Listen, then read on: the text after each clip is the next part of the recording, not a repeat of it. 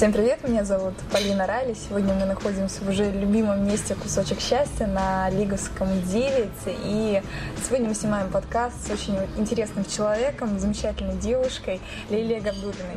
Лилия, здравствуйте. Здравствуйте.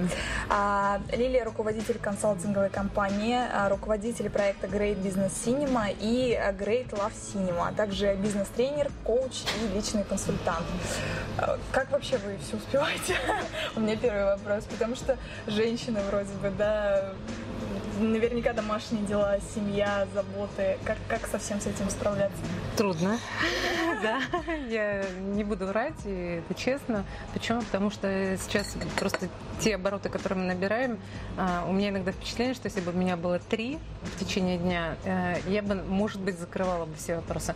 Но уже не закрываю, несмотря на то, что работает огромное количество людей на разных проектах. Вот. И поэтому э, всегда стоит вопрос, что еще надо оптимизировать, то есть э, как еще надо что-то переделать для того, чтобы утрамбовать день и утрамбовать вот эти задачи и быть еще более эффективным. То есть битва идет за каждый как бы я так сказала, кусок деятельности, в котором ты видишь, что здесь еще надо что-то оптимизировать. То есть э, любую деятельность ты смотришь, как бы ее еще вот утрамбовать по времени. То есть uh-huh. этот вопрос, он стоит постоянно, тотально. Uh-huh. Uh-huh. А есть у вас какие-то секреты эффективности? То есть как успевать везде и делать это хорошо? Вот это для многих э, бизнес-вумен, бизнесменов стоит вопрос. Я, наверное, натренировалась некоторые вещи делать параллельно. Uh-huh. Вот, если я иду, например, а, если вы сейчас посмотрите на мой мобильный телефон, я сделала около 20 звонков. Э, за... Причем... Пока говорили со мной? Нет, я имею в виду, пока я шла от метро. Ага. То есть, когда я куда-то иду, у меня уже заранее запланировано, сколько мне, каким людям мне надо, допустим, позвонить. И я это понимаю, я просто отжимаю на телефоне как бы задачи, что мне надо позвонить этим людям. А когда я куда-то перемещаюсь, я делаю звонки параллельно. То есть, когда я иду по улице, я никогда не иду просто так. Угу. Поэтому у меня масса совещаний, каких-то назначений, каких-то решений вопросов, она идет параллельно. Это первый момент. Второй момент, когда я нахожусь дома, например, я тоже все делаю параллельно параллельно. То есть я параллельно могу сделать какие-то вопросы. Допустим, если это солидные клиенты, я им не звоню, когда я мою посуду, но если это мои сотрудники, то я им звоню, когда я мою посуду. То есть, грубо говоря, я что-то режу, допустим, да, когда я готовлю, и в это время я звоню сотрудникам. И я все время делаю все параллельно. Uh-huh. То есть иначе просто, ну, я вообще бы не успевала. Это как Ясно. бы unreal. А вот вернувшись к теме бизнеса, а почему вы выбрали именно это направление, да, бизнеса, и с чего uh-huh. все начиналось? Когда вы решили, что вы хотите именно бизнесом заниматься? А, бизнесом я начала заниматься с горя. А, почему? Потому что моя мечта была всю жизнь заниматься наукой. Uh-huh. И 98 год он поставил точку на моей научной карьере, да, потому что там произошло два тяжелых события драматичных для меня. Первое, в мае 98-го умирает мой научный руководитель на диссертации, а, Спивак Леонид Иванович.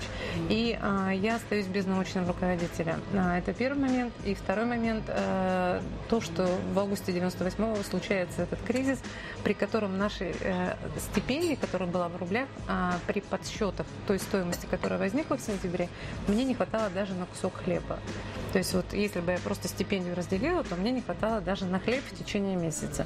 И когда я поняла, что мне надо либо ложиться и умирать от голодной смерти, потому что просто денег нет, вот, либо надо что-то делать. И поскольку умирать не хотелось, я поняла, что надо что-то делать. Вот. Но благо мне хватало аналитического склада ума, вот системного, и я начала задавать себе вопросы, окей, если вот, а я столько лет шла к карьере психолога именно, да, и я поступила в Институт мозга человека на аспир... в аспирантуру на медицинскую психологию. Вы представляете? Uh-huh. Я поступила прямо в лабораторию к Наталье Петровне Бехтеревой. То есть это вот когда люди говорят, вот у меня есть мечта жизни, а вот у меня она сбылась. И вот моя мечта, мечта, я в лаборатории Бехтеревой, я с самой Бехтеревой общаюсь живую, я делаю там кучу исследований. И когда у человека сбывается вот та мечта, которую он несколько лет вынашивал, да, в душе, и в этот момент очень тяжело расставаться со своей мечтой только потому, что у тебя нет денег. А, папа у меня к тому времени умер, а мама мне не могла помогать. Она на пенсии была. И в связи с этим я поняла, что вот так классно, я достигла своей мечты. И вот мне приходится самой принимать решение, что я отказываюсь от своей мечты. Ну, потому что все, я не могу. А, и тогда я начала думать, э, хорошо, но если я отказываюсь от медицинской психологии, то от психологии вообще хочу ли я отказываться? Нет, не хочу. Я вот с 14 лет, как мечтала быть психологом, я все равно очень любила свою профессию. И я просто начала задавать себе вопрос системно. То есть я взяла системный анализ и начала думать. Вот есть психологи, они разные. Где психологи зарабатывают больше всего денег? Денег. Угу. Бизнес. Угу. Ни в народном образовании, ни в социальной структуре, ни в медицинской, ни в каких-то еще бизнес. Я поняла, что я пойду в бизнес, работать психологом. Какие психологи нужны были в 98 году? Это все, кто а, должны были сопровождать какие-то процессы с HR, связанные с human resource. Вот, это assessment, это набор персонала на рекрутинге, допустим, да, потому что психологи очень хорошо могут составить портрет человека, подобрать, разобраться в нем, правильно сделать отбор. Я попробовала это и поняла, что это достаточно скучно. И потом я нашла для себя еще одну область внутри HR-департамента, это TND, Training and Development. И я поняла, что если я пойду в режим тренингов вот, в бизнес, то мне это очень нравится как психологу. Меня mm-hmm. от этого а, вот, вдохновляет, мне это вот, а, безумно интересно, там столько людей, у них куча разных вопросов, и я постоянно развиваюсь. И когда я года два проработала в бизнесе, как вот э, бизнес-тренер уже, да, я вдруг поняла, что по тому количеству вопросов, э, новых идей, э, сомнений ума, когда тебе надо постоянно думать, находить ответы, это настолько насыщено на квадратный сантиметр времени, что это не менее наукоемко, чем медицинская аспирантура. Uh-huh. И когда вдруг до меня дошло, что они меня постоянно терзают огромным миллионом вопросов, эти бизнесмены, как сделать так, как сделать это, а у меня нет этих ответов. Я сижу, роюсь в книжках, я сижу, роюсь в интернете, я постоянно хожу учиться. Я прошла больше 250 семинаров и тренингов у лучших мастеров мира и России. И я постоянно искала эти ответы. Как мне найти ответ на этот вопрос, на этот вопрос, на этот, что делать с людьми? Люди такой сложный кибер... кибернетическое устройство, которые даже не просчитываемы системно, линейно, а люди вообще не просчитываемые. И когда ты постоянно ищешь ответ на вопрос генерального директора, а что мне делать вот с этим человеком, меня это настолько увлекло, Угу. Я на много лет застряла в бизнесе. На много лет. А, а как вы нашли первых клиентов? Вот э, именно первые клиенты, помните их? Да, конечно, я очень хорошо помню своего первого клиента. Это было жутко, это было страшно, это было с кровью. Я очень боялась, я настолько боялась искать этих клиентов. Я ходила, а, пыталась звонить, э, приходила на встречу с руководителями, меня футболили, говорили, девочка, вы нам не нужны. Вот, а я же была девочкой, ну, то есть такая вот аспиранточка такая, вообще совершенно неграмотная в бизнесе. Сколько вам было лет, когда вы начали свой бизнес? А, а, мне было 28. 28. Угу. А, и в итоге получается, что я как бы вот в такой вот всей вот этой вот э, потерянности, да, и э, вот э, непонимании, конечно, когда они меня видели, когда заходит такой цыпленок к ним, э, вот с такими глазами от страха, что он пришел в бизнес, а первые-то клиенты, они же э, меня видят, но они э, не понимают, насколько я умная там, они видят, что я в бизнесе не разбираюсь, uh-huh. и они это быстро считывают по моему уверенному тону. Uh-huh. И я прихожу, я говорю, а давайте я вас тренинг проведу, то есть как бы вот, ну вот эти вопросы, да, и, естественно, они так на меня смотрят, видят, что я себя-то продать не могу. Какой то тренинг для продавцов, чему я вообще их могу научить? И меня очень футболили, как бы я несколько отказов прошла, я выходила из э, офиса той или иной компании, а, куда-нибудь заходила или просто стояла на улице и плакала. То есть я вот реально плакала, потому что ну, я не могла продать, и мне было очень тяжело, и это было холодно, это была зима, а, вот, и пока я принимала решение с августа 98 года, в ноябре я закончила тренинг по продажам, продажам сама пошла, обучилась, как вести тренинги по продажам. Вот. И начала в декабре тренироваться, готовить скрипты для того, чтобы продавать. И вот в январе я начала продавать. Это самый холод, самый мороз. И вот я хожу из компании в компанию по сугробам, ноги сырые, я вся уставшая, жуткий холод на улице, я стою, плачу. То есть, как бы, вот, ну, вот этот момент. Uh-huh. И в итоге получается, что одна из компаний почему-то меня поверила. И они сказали, давайте как бы, а кризис у них не продается. И у этой женщины, это была женщина, у нее не было другого выхода, ей надо было что-то делать. И когда мы начали проводить этот тренинг, так получилось, что она сама приняла участие в этом тренинге, и она увидела, сколько полезных вещей даю я ее людям, и она дала мне очень хорошее рекомендательное письмо. И вот с этим письмом мне уже стало продавать гораздо легче. А когда я провела в двух-трех компаниях, то мне уже вообще, как бы я поняла, что мне надо брать рекомендательные письма, я поняла, что как мне надо, если что, просить позвонить вот этим клиентам, а поскольку у клиентов пошла реальная польза от моих тренингов, uh-huh. то у меня совесть была чиста, что я все правильно делала. Вот. И в то же время уже пошла определенная молва. И в итоге получилось так, что а, я постепенно-постепенно вот так вот э, проходила все равно через огромное количество отказов. То есть даже между первым и вторым клиентом были отказы, между вторым и третьим тоже были отказы. И а, на каком-то этапе я поняла, что а, вот это правило, что тебе все равно будут отказывать, каким бы хорошим продавцом ты не был, каким бы хорошим профессионалом ты не был, тебе все равно определенный процент рынка будет всегда отказывать. И вот когда у меня это в голове устаканилось, я поняла, что а что я боюсь, все равно всем отказывают. То есть как бы и мне отказывают, и это нормально. И я перестала на это реагировать, и у меня появилось такое очень э, легкое, э, такое веселое, с задором отношение к отказам. Потом я из этого сделала целую огромную философию, э, базируясь на фи- суфийском подходе, вот суфийской э, идеологии, да, о том, что любой отказ – это твой учитель. То есть как бы любой клиент, который тебе отказал, он на самом деле пришел тебе в образе учителя, и он тебе показывает на твое несовершенство. И когда ты начинаешь смотреть на клиента не со злобы, что «ах, вы такие сики, вы мне отказали, вы такие а-та-та». Нет, а когда ты думаешь, вот он мне отказал, наверное, что-то ему не договорил, наверное, надо что-то говорить по-другому. Я начала воспринимать их э, с, э, вот, из миссии служения, как у суфиев. То есть я поняла, что если я начинаю служить клиентам, если я начинаю у них учиться, то, угу. в принципе, мне каждый учитель, я должна ему просто поклониться, сказать спасибо огромное и э, понять те уроки, которые он мне преподнес. Любой отказ – это твой урок. А, я поняла, что человек способен в продажах расти с такой колоссальной скоростью, с которой он никогда не вырастет в другой работе. Там просто не вырасти с такой скоростью. И а, когда до меня это дошло, вот это я на красных знаменах понесла уже в массы и начала учить этому продавцов. И очень многие, сотни людей потом со слезами на глазах подходили ко мне после тренингов и говорили, вы знаете, говорят, вы говорят, вот такой переворот моей душе сделали по поводу продаж. Если раньше я ненавидела продажи, но мне просто приходилось, мне надо было семью кормить, то, говорит, сейчас я поняла, что я могу продавать совершенно по-другому. То есть у меня, говорит, философия жизни изменилась. И вот когда ты видишь вот такие благодарные, наполненные слезами глаза людей, которые до этого вот себя ненавидели в продажах, продажи ненавидели, клиентов ненавидели, и вдруг они начинают смотреть на клиента совершенно другими глазами. Я вдруг поняла, что вот все эти истории, что э, продажи это война, там, научите своих продавцов добивать клиентов, там, давайте мы как бы 450 способов работать возражения. И я поняла, что да, это такой чисто такой жесткий, такой захватнический, агрессивный стиль продаж. И он, наверное, имеет место быть. Почему? Потому что эти же книги раскупаются. А, я намеренно не называю фамилии этих авторов. Да? А, это мои коллеги, я все прекрасно понимаю. Вот. Их книги пользовались спросом на тот период, как бы они жгли и очень много выступали, и все это. А я всегда понимала, что я не про это, я не хочу так продавать, я не хочу ломать клиентам жизнь, я не хочу клиентов как-то впаривать им что-то, я не хочу обманывать. И так в итоге, я так понимаю, то, что бизнес у вас, извиняюсь, да, что я перебила, начался не от хорошей жизни, да? И Однозначно. Сколько у вас стоил первый тренинг? 400 долларов. 400 долларов, Это да? 99-й год, январь. Ага. Это большие деньги. Большие деньги, конечно. Это, это самое. Я так обрадовалась, что мне заплатили такие деньги. Да, и главный секрет вашего успеха, то, что не нужно бояться отказа, да, ведь каждый отказ, это ведет к чему-то хорошему, да, к чему-то новому. А, важно научиться перерабатывать энергию отказа в энергию любви внутри себя. Угу. И когда вдруг постигаешь вот эту вот важную истину, то ты вообще перестаешь бояться чего бы то ни было на свете. Угу. То есть тебя вообще перестает что-либо пугать.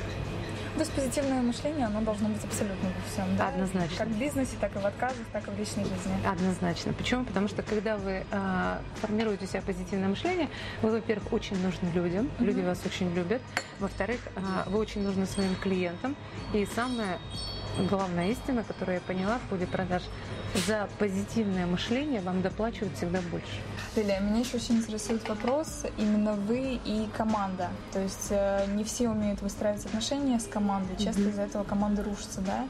Вот вы для команды кто? Руководитель, помощник, мамочка? То есть как, как вы с ним выстраиваете отношения? Так, зацепила слово мамочка, почему? Ну да, есть немножко такое, когда копошишься со своими сотрудниками. А, наверное, вот все а, почему? Потому что а, есть моменты, когда с ними необходимо жестко, да, и надо сказать а-та-та, например, за плохое качество работы.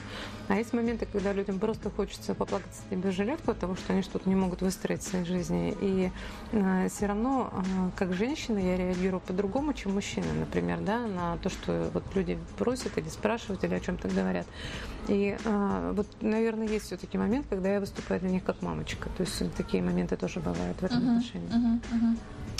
Вот. Но если говорить о выстраивании команды, то э, я здесь больше сторонник такого подхода, когда японский принцип, когда люди это не кирпичи, это камни. То есть как бы, когда у каждого есть свой индивидуальный рисунок, и лучше поискать того а, человека, который вот любит это делать, чем пытаться заставлять а, человека, который не приспособлен к этой работе.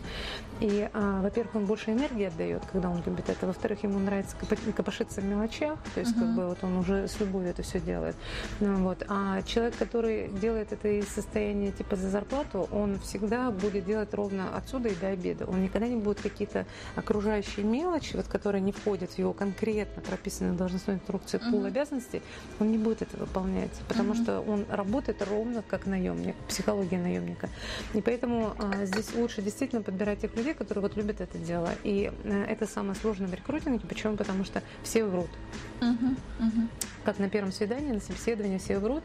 И а, вот эту вот ложь раскопать до конца, то есть на каком этапе человек врал самому себе, когда он сидел с тобой на собеседовании, на каком этапе он врал тебе, а, на каком этапе он вообще не понимает, о чем он говорит.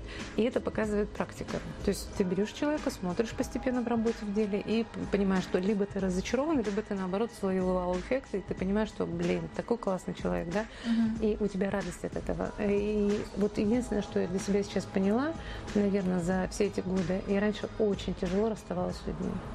Мне было настолько это больно делать.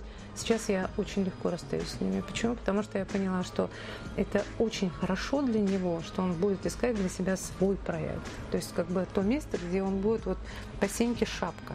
Угу. То, что он здесь не может, не получается у него, он не так делает, так как я хочу или как требует проект, то он не свое место занимает. Угу. И угу. лучше поискать на это место человека, который вот именно с любовью будет это все делать. А, и когда у людей загораются глаза, вот ты видишь, прям реально человек прет от этого. У него миллион ошибок, он миллион спотыканий, он каких-то миллион проблем решает по ходу пьесы.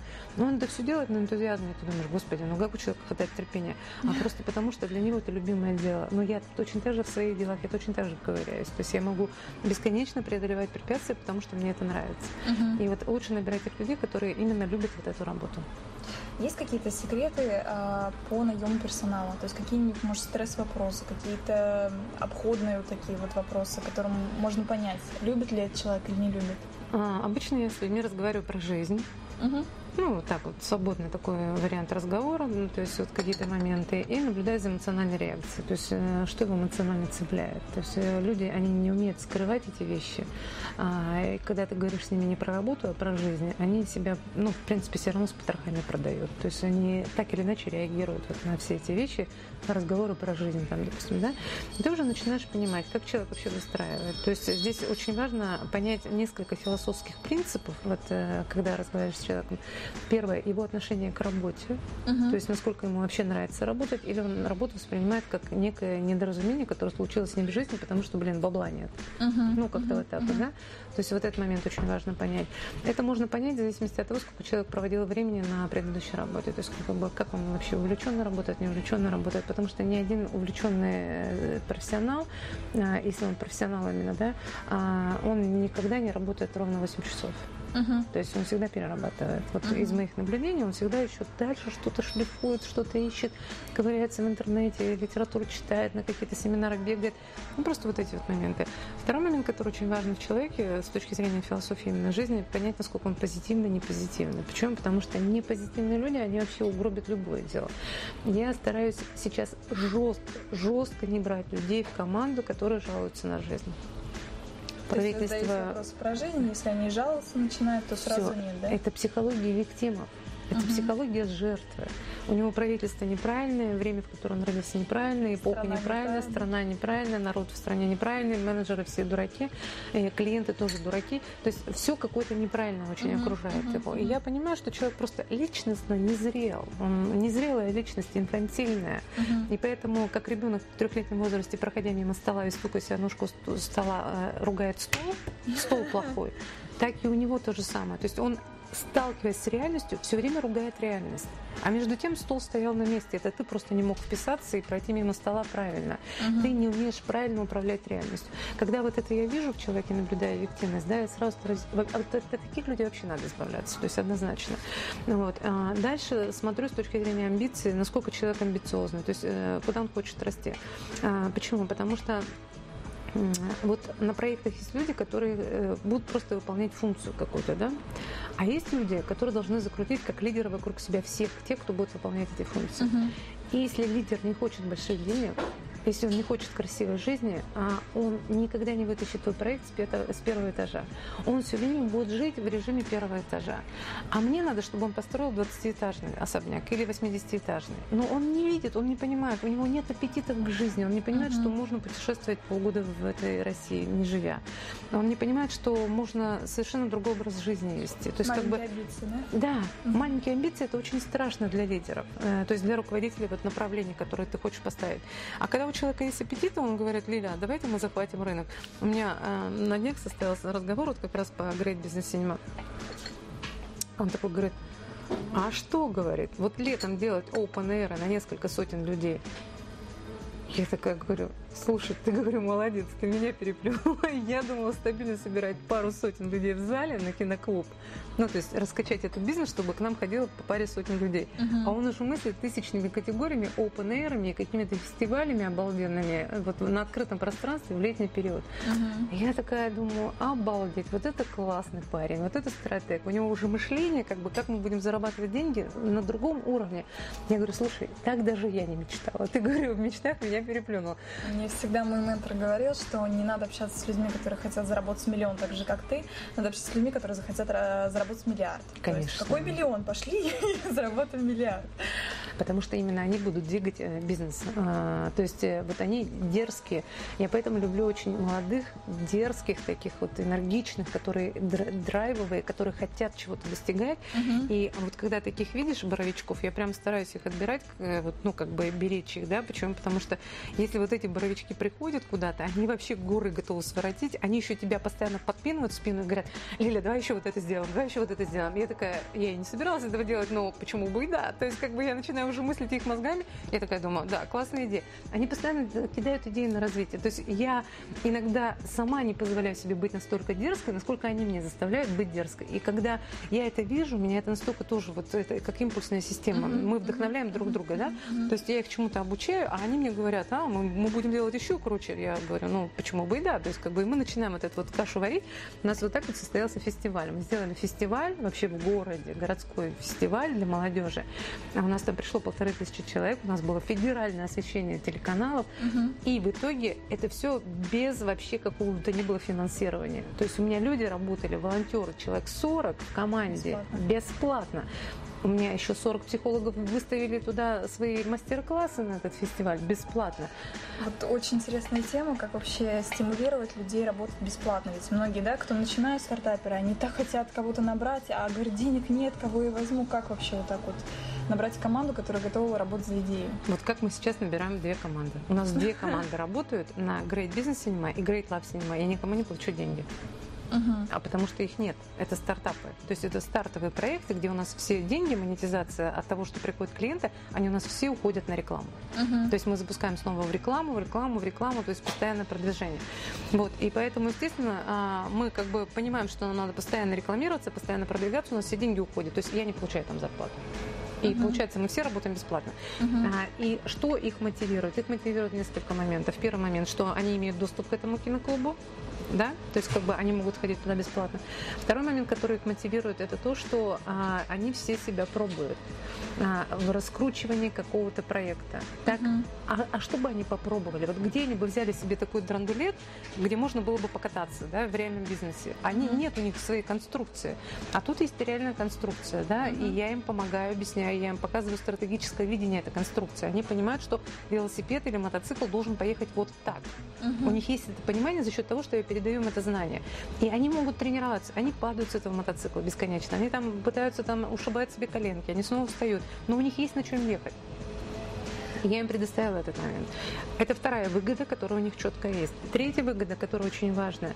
На большинство людей, которые приходят вот в такие проекты, они с точки зрения маркетинга понимают на порядке меньше, чем а, вот мы, угу, те, кто угу. рулим этим, э, этими проектами. И а, в итоге получается, что мы им передаем все эти знания и как бы показываем, в какую сторону им надо расти. Кто бы им показал эти знания? За угу. эти знания они бы еще пошли и заплатили за курсы тысяч тридцать. Мы им даем эти знания бесплатно. То есть для вас команда это прежде всего единомышленники, люди с позитивным мышлением, да. люди, которые работают а, не только за деньги, но прежде всего за идею. Однозначно. Однозначно за идею. И а, люди, которые с вами в вагоне, в воду воду и в медные трубы, то есть готовы там, да, вместе с вами пойти. Ну, я бы так жестко не стала бы говорить про огонь воду, да? Почему? Потому что огонь воду это, наверное, бывает, когда с людьми уже несколько лет проработаешь, uh-huh. и такие уже, как бы, ну, совсем идеологически пророщенные друг друга люди. А большинство людей в бизнесе а, я бы даже и не рекомендовала вот до такой степени прорастать. Почему? Потому что... Это уже партнерство. Это да, партнерство, и это нужно на определенных этапах бизнеса, и это уже будет связано с определенными вопросами прибыли. И а, вот на начальном этапе, просто если мы говорим, что вот нас будут смотреть начинающие бизнесмены, на начальном этапе слишком прорастать в людей это опасно. Uh-huh, а uh-huh. начинающие люди не умеют увольнять. Uh-huh, и это проблема, uh-huh, понимаете? Uh-huh. Я с этой проблемой жила несколько лет. То есть, как бы, вот я не могла уволить людей, и от этого я очень сильно нервничала, ну, внутри сама по себе. Поэтому вот это прорастание, оно возможно только тогда, когда вы уже действительно понимаете, что вот этот партнер в бизнесе вам очень-очень нужен на долгие годы, лет на 10, а лучше навсегда. Uh-huh. Вот тогда есть смысл сращивания. Uh-huh. А до этого лучше все-таки держать определенную вот, э, правильную зону, бизнес-зону, не родственные отношения. Когда есть смысл расставания? То есть часто бывают такие сотрудники, которые вроде приходят, зажигаются, но проходит какой-то период, и они угасают, меньше ходят, опаздывают, не выполняют план. Вот э, насколько быстро вы с ними расстаетесь и как вы с ними работаете? Расстаюсь быстро. Теперь ну, я прошла просто через эту боль. То есть не да. даете там последний шанс? Всегда даю. Всегда веду переговоры, всегда объясняю, что вот это шанс последний. То есть ты подошел к черте, и после этой черты вот будет наступать такое-то. И обычно разговариваю очень четко, с уважением, с объяснением, почему мне для бизнеса надо принять такое решение. Uh-huh. И я стараюсь, чтобы вся ответственность лежала на нем. Uh-huh. Потому uh-huh. что я подвела его к этой черте и сказала, например, вот если у нас на киноклубе будет меньше продано билетов, чем вот эта вот сумма, uh-huh. то тогда просто я меняю условия. Угу. И человек уже понимает, то есть как бы это не я его увольняю, это он понимает, что он не продал столько-то билетов, угу. но это его уже задача. Это его выбор. Да. И поэтому здесь очень важно, чтобы не вы голову с плеч снимали, а чтобы человек сам осознал, что он не выполнил вот эту задачу. И когда вот таким образом выстраивается момент, то тогда, получается, ему не обидно на вас. То есть он понимает, что он не справился, но вы сохраняете с ним хорошие отношения, потому что вы ему говорите, что да, если ты готов дальше расти, мы тебя снова можем взять в команду, но при условии, что ты будешь выполнять вот этот норматив. Uh-huh. И я всегда даю людям выбор. Выбирают всегда в последний момент они. Uh-huh. Uh-huh. Тогда это честно. Uh-huh. То есть вот эти вот вещи. Но а, сам выбор, э, границы этого выбора я рисую достаточно жестко. Почему? Потому что когда вы понимаете, в бизнесе есть определенные задачи, стратегические задачи, ну, например, выйти на оборот, допустим, а, в 100 тысяч на киноклубе, да, uh-huh. и если мы рисуем эту задачу, то мы понимаем, что если мы меньше, чем через три месяца выходим на эту цифру, uh-huh. да, то мы какие-то, ну, хреновые бизнесмены, uh-huh. ну, по большому счету, да. Если мы хотим выйти на оборот 100 тысяч, мы должны уже понимать, отматывать сюда вперед, сколько мы через месяц и на какой оборот мы должны выйти. Uh-huh. Все в бизнесе выстраивается от точки будущего сюда, возвратным вариантом стратегического планирования. Uh-huh. И вот здесь вот нам уже видно, что мы буксуем. То есть как бы вот уже нет тех оборотов, которые мы планировали. Значит, нам надо привлекать других людей.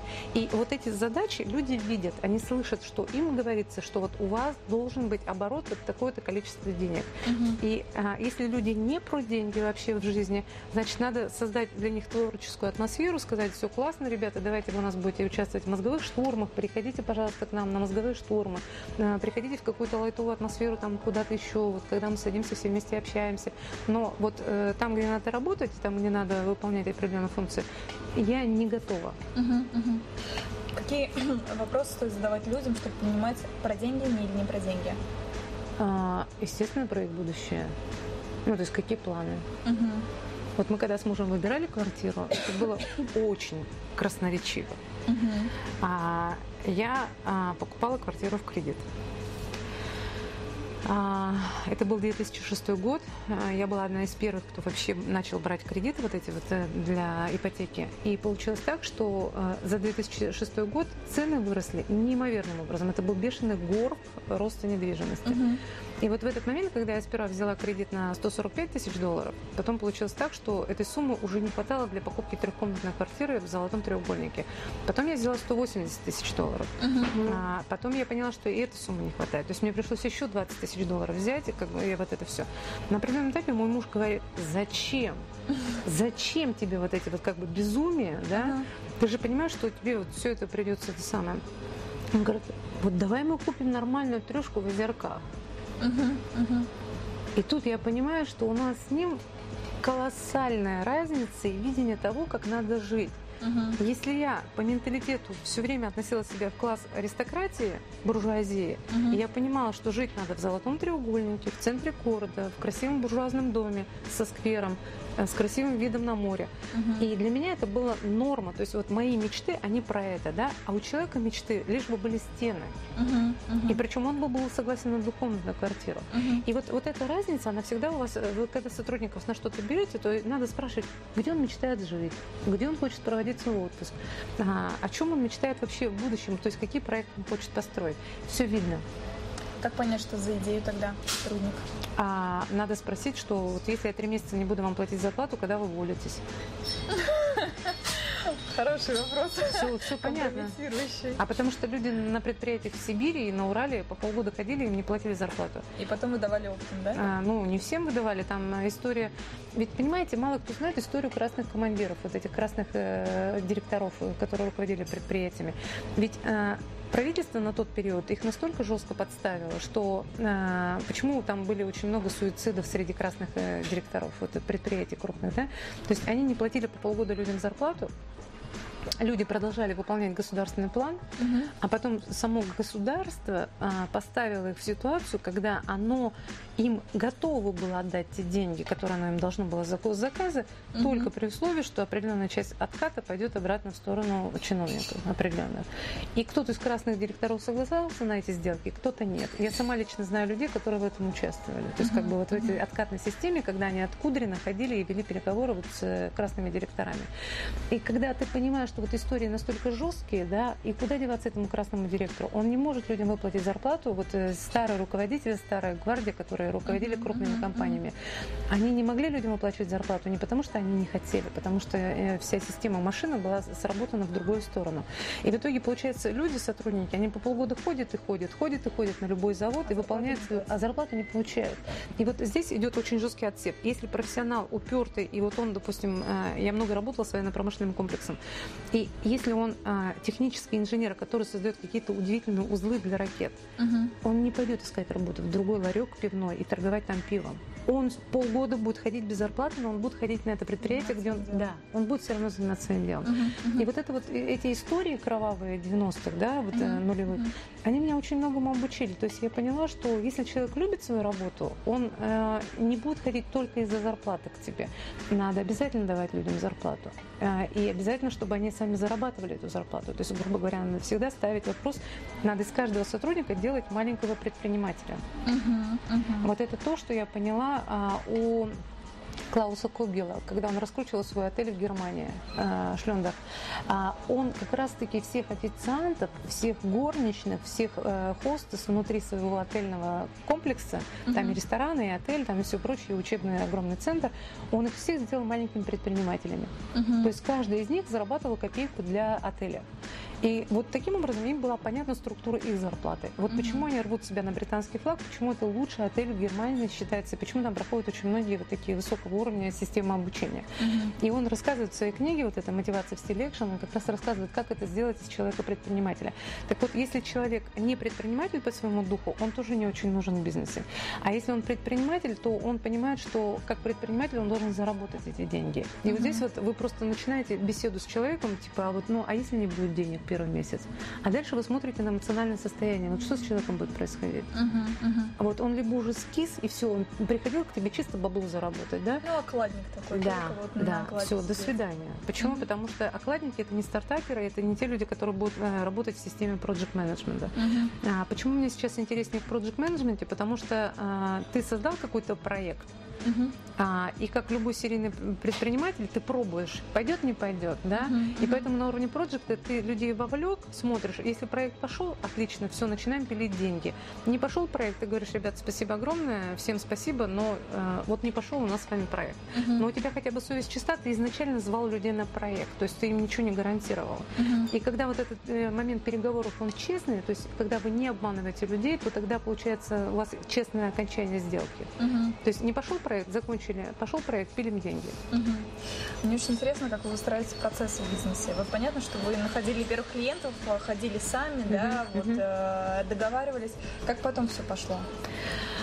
Потом пошло, а, заказов было настолько много, потому что пошла сарафанка.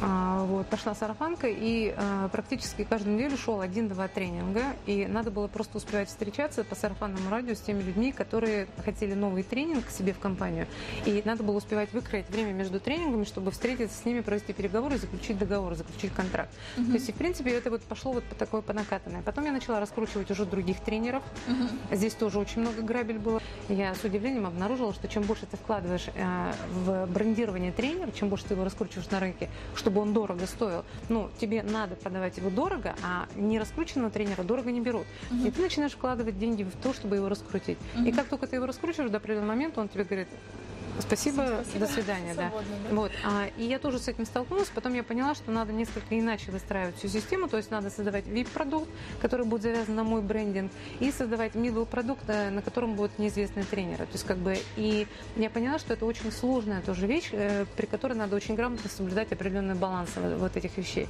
Вот, а, и продажи уже других тренеров занимались э, продажники, uh-huh. то есть продавцы, а продажи моих услуг занималась я, поскольку это было на уровне мобильных телефонов, телефонов, мне звонили напрямую э, крупные директора, HR-директора компании, и вопрос решался просто вот когда тендеры, какие документы прислать, то есть как бы ну, все вот эти вещи. Uh-huh. И Последние годы я вообще практически себя уже не продавала. То есть это было так на уровне, Лилия, нам вот тогда-то нужен тренинг, сможет делать такой тренинг. И я говорю, хорошо, я вам пришлю коммерческое предложение. Ну вот вся продажа нам была вот такой. Uh-huh, то есть, как uh-huh. Но для того, чтобы заслужить себе такую продажу, это надо а, служить клиентам. То есть когда ты очень любишь клиентов, когда ты действительно каждую боль их учитываешь, все время думаешь о том, как бы ему улучшить жизнь, как улучшить в, это, в компании, когда ты больше него переживаешь за его бизнес. У нас очень часто были батлы с генеральными директорами или с кем-нибудь из э, руководителей топовых, да, они говорят, давайте сделаем так. Я говорю, нет, мы не будем так делать. Они говорят, почему? Потому что я говорю, вам не выгодно это, давайте делать по-другому. То есть мы искали выгодную схему. И они были настолько шокированы тем, что я больше их думаю об их выгоде. И я очень переживала, если начинаются какие-то убытки денег, то есть как бы а, они вообще были поражены. И они понимали, потому что, то есть почему они приглашали меня как э, тренера или как консультанта, потому что они знали, что если я приду, то я за каждую их копейку буду бороться еще больше, чем они. Угу. И тогда они мне готовы были оплачивать мои гонорары без сожаления, потому что они понимают, что они сэкономят очень сильно на этом. То есть я не позволяла утекать деньгам в тех местах, которые внедрялась я. То есть если я что-то видела, что это мешает деньгам, да, и мы очень часто обсуждали людей, которые сливают деньги там и так далее, там подобное. То есть мы прекращали вообще вот эти вот утечки денег в компании. Uh-huh. И когда садишься, считаешь с, с э, клиентом, как он видит, как ты видишь подсчет, и, конечно, это вообще настолько его завораживает, что он тебе готов любые деньги отдать, только вот сделай мне вот порядок, вот ну, наведи мне порядок, помоги мне, пожалуйста. То есть как бы вот такое отношение. Ну, поэтому ты уже перестаешь продавать себя. То есть секрет вот вашего да, уникального торгового предложения в том, что вы полностью даете дело на 110%, да, выстраиваете по ступенчато, да, весь бизнес и раскладываете все по полочкам, объясняете, что здесь надо доработать, здесь нужно чуть поднажать, здесь нужно вложиться, здесь нужно ужать, да, и смотрите за этим, за всем. Сколько вы, кстати, ведете бизнес по времени? А смотря какой, смотря какая задача. Uh-huh. Вот э, в Кока-Коле я, например, год работала над одним проектом. Uh-huh. То есть э, стандартный, допустим, тренинговый какой-то проект, он э, я отказывалась уже в последнее время, если тренинговый проект не включал в себя предварительный ассессмент и последующую фоллоуповскую сессию. Uh-huh. А, почему? Потому что мне важно было принять них персонал, на каком уровне он ко мне заходит, понять, в чем проблемные зоны, потому что очень часто бывало так, что нанимают бизнес-тренера, чтобы провести тренинг, а у них проблемы с невыстроенной системой мотивации внутри компании. И вопрос не в том, чтобы людей надо было обучать, uh-huh. вопрос в том, чтобы надо было показать, что здесь проблема с системой мотивации. Вот. И когда ты проводишь орг-диагностику, тебе понятно, поможет этой компании или нет. Иногда я честно говорила, я говорила, я вам не нужна. Uh-huh. Ну, uh-huh. зачем вы меня позвали? Вам не нужен мой продукт, вам нужен другой продукт. И тогда я им приглашала другого специалиста, допустим, чтобы решали вот этот вопрос. И а, это было более честно.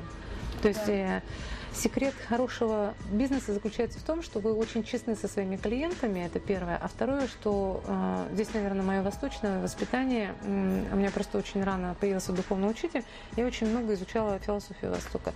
Когда вы уходите в служение клиентам, uh-huh. то есть вот для вас это определенная миссия, вы служите клиентам на земле именно в этом ракурсе, то есть то, в чем вы хороший профессионал, вы отдаетесь именно служению. И когда вот эта вот чистая философия через вас проходит, то оно начинает как-то само закруживать вокруг вас вот эту вот энергию денег. Угу. Хотя я никогда не... То есть я была всегда настолько дерзкой, что я брала дорого за свои услуги. И я не брала копейки в этом отношении. Но я честно служила клиентам. Угу, угу. Вот, наверное, так. Ну, значит, вы стоите своих денег, раз сарафанное радио идет. Меня очень интересует секреты продаж, потому что часто набирают отделы продаж, да, руководители не обучают их, сажают, они ничего не понимают, уходят. То есть вот изначально какую информацию нужно давать менеджерам по продажам, чтобы у них а, пошли первые продажи? Ну, во-первых, они должны вообще крутиться в этом рынке. То есть как бы они должны понимать этот рынок. Э, и поэтому первое, что я просила их ходить на выставки, э, где представлены конкуренты. То есть, когда они видят только наш продукт, они видят его одним образом. Когда вот вы видите вот эту книгу, да, вам кажется, что все книги такие, а оказывается, они бывают еще другие, а вот еще такие книги бывают. И у вас появляется понимание того, что тренинговый продукт, он вот не только такой. И тогда вам становится понятно, чем эта книга уникальна. То есть, почему я эту книгу продаю как уникальную? Да потому что другие книги, они другие. И вот это вот понимание разницы продукта, оно очень отрезвляет на выставках, когда они приходят и видят это конкурентов. Это первый момент. Второй момент. А, я всегда говорила, чтобы они изучали материалы конкурентов в интернете, то есть чтобы они видели вот эту вот ключевую разницу. Uh-huh. Третий момент. А, все равно за все время, вот, которое я вспоминаю, когда я нанимала продавцов, я не могу сказать, что у меня было только идеальное попадание. Все равно я тоже ошибалась, все равно приходилось с людьми расставаться, uh-huh. все равно не все хорошо продавали. И вот, наверное, тогда я поняла, что если человек не голодный, если им не движет голод, то вряд ли он будет хорошо продавать. Угу. То есть э, само внутреннее напряжение продавца который ему надо пройти в отношении духовного роста. Вот то, про которое я говорила, что каждый клиент – это а, учитель. Угу. А вот это внутреннее напряжение, оно настолько велико, что люди не хотят продавать, они боятся продаж.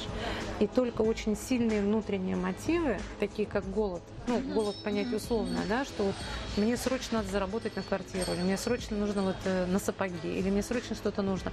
Когда у человека есть очень высокая потребность, он тогда будет перепрыгивать вот это внутреннее сопротивление. То есть он будет э, выскакивать из зоны вот этого сопротивления. И поэтому э, я для себя сделала вывод, надо брать именно тех людей, у кого очень высокая внутренняя мотивация на зарабатывание денег. Тогда они будут себя... Причем можно без оклада, да? А, вообще продавцов страшно брать на оклад. Оклад должен быть маленький. Почему? Потому Либо что ну, в некоторых системах его вообще нет. Uh-huh. Понимаете, весь MLM построен на том, что вам никакого оклада не готовят. И поэтому это очень честная сделка. Uh-huh. И MLM в мире а, делает такие миллиардные обороты, которые не снились очень многим видам бизнеса, понимаете? Uh-huh. Поэтому там вообще никто не работает на окладе. И вот если выстроить вот такую систему внутри компании, то есть перенять очень многие э, моменты из MLM, то а, тогда это будет очень классно отсеивать у вас тех людей, которые реально готовы продавать, и тех, которые не готовы продавать. Uh-huh. Uh-huh. Потому что первый месяц вы всегда смотрите за человеком, пока он не начал получать проценты, пока вот непонятно это вот явление, да, а все как бы, ну, как я говорила, все врут на первом свидании. То есть как бы все равно идет некий элемент лжи. Угу. Поэтому тут надо вот просто смотреть. А вообще лучше давать тестовые пробежки. Вот на улицу вывести их и дать какой-нибудь тест и посмотреть, кто как себя ведет. Это гораздо быстрее высвечивает людей, чем сидение в офисе. Например, подойди и познакомься. Подойди, познакомься, попроси телефон, э, договорись о встрече, там, спроси, попробуй продать продукт прямо на улице и посмотреть на их реакцию, как они это все будут делать. Вот один день э, в полях э, работы с продавцами открывает гораздо больше информации, чем uh-huh. то, когда они сидят за телефонами в чистом офисе. Uh-huh. Чистый офис не мотивирует к работе. Ну, то есть, вот, допустим, пришло на собеседование 10 э, менеджеров по продажам, да, да. которые хотят. Ты из них э, всем даешь тестовые задания, да. выйти там и познакомиться с пятью людьми, сделать одну продажу. Кто-то из них, допустим, пятеро из них показали, и вы всех берете на работу на два месяца испытательного срока, без да. оклада. Да. А потом даешь минимальный оклад, там, 5-10 тысяч. Вот без оклада не всегда получится, я говорю об этом честно. Угу. Почему? Потому что здесь надо не перегнуть палку, потому что есть виды продаж, в которых все-таки какой-то оклад необходим. Угу. Это касается длинных продаж, где шаг длинный. Угу. Допустим, продажи будут только через три месяца. А что он три месяца лапу будет сосать? А он уже начал продажу, он уже начал переговоры. Например, вот мы вчера на э, GBC, на Great Business Cinema киноклубе обсуждали продажи. А, у нас приходил эксперт э, Алексей Пароваев, вообще потрясающий человек. И вот он рассказывал о том, что у него одни продажи заняли один год. Он год готовил эту сделку. И это очень серьезно. Когда мы имеем дело с государственными структурами мощными или с какими-то мега-холдингами типа «Газпрома», за год продать им что-то, да это еще очень хорошая сделка. Потому что 98 вообще не смогут туда ничего продать, в этот «Газпром». Uh-huh. Понимаете, да? Uh-huh. И тогда, если мы говорим, что мы человека взяли вообще без оклада, а, не хватит внутренней мотивации, чтобы довести эту сделку. Это уже он должен быть предпринимателем, либо партнером внутри вашего бизнеса. То есть как бы это другая история. Uh-huh. А когда мы берем просто отдел продаж, там должен быть все-таки какой-то уровень оклада, в зависимости от того, какая длина сделки. То есть насколько uh-huh. быстрые продажи. Если вот чашки э, в магазине э,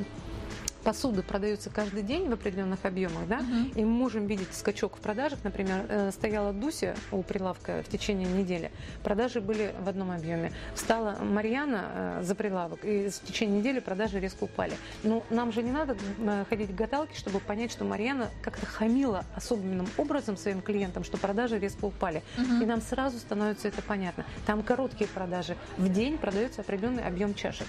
А, допустим, когда мы говорим, что необходимо подписать какой-то контракт, контракт по страхованию, uh-huh. он может этого клиента пасти несколько месяцев. Uh-huh. То есть там есть как бы длина продаж определенная. А если мы говорим про промышленные какие-то поставки, то там вообще полгода это нормальный срок. Uh-huh. Поэтому вот в продажах нельзя так жестко подходить, типа вот все пошли в поля без заклада и давайте принесите мне кусок мяса. Так не бывает. Надо смотреть на логику самого бизнеса. Последний вопрос. Вы сейчас запускаете серию подкастов да, с бизнес-школы вверх про бизнес на каблуках. Да. Это про то, как женщины выстраивают бизнес, да, какие процессы там. Угу ну и много всего интересного. Вот для вас чем отличается мужской бизнес от женского?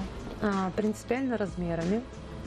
Почему? Потому что а, для того, чтобы женщине делать свой бизнес, ей достаточно сделать какой-то малый бизнес. И для нее это комфортный формат. Она уходит из корпоративного рабства, она уходит из момента, когда а, ей надо себя ломать, и она делает что-то очень любимое и приятное. И тогда ее женская сущность, она не а, высыхает. То есть ее женское начало, оно цветет. Да? Когда мы берем э, крупные корпорации, где женщина должна как лидер руководить этой корпорацией, угу. она уже заведомо должна большую часть женщины внутри себя убить и вырастить на этом месте мужчину с саблей, с плеткой, э, с, с кожи. Понятно, да? Ага. Вот. И это ее выбор. Я знаю очень многих успешных женщин, крупных, корпоративных, да, а, и мы знаем, что есть женщины-президенты. Но если мы берем очень большие масштабы, то это всегда янское начало внутри женщины. И если женщина хочет идти на такие мега масштабы, угу. тогда просто это ее выбор. Но не потерять инскую э, структуру в себе, то есть оставаться женщиной, можно при небольших масштабах. Когда угу. вы просто хозяйка своего хутора, угу. то есть хозяйка своего какого-то вот э, маленького вот, домика, да. Угу. И этот домик это бизнес. И тогда вы как хозяйка дома, любая хозяйка, она следит за своим домом. И точно так же вы следите за своим бизнесом. Угу. Это вот комфортная зона для женщины. Угу. А методы уже, как это делать э, так или иначе, с точки зрения работы с людьми, э, бывают мягкие методы, бывают жесткие. Они у мужчин и у женщин встречаются. Женщине, конечно, лучше работать на мягком а, формате, потому что тогда это более аутентично воспринимается сотрудниками. Uh-huh. Вот. А, ну, вот я считаю, что размерами бизнеса. Ну, то есть для вас женский бизнес скорее про удовольствие, мужской скорее про деньги. А, да? да, мужской скорее всего про цели и мерение приборами.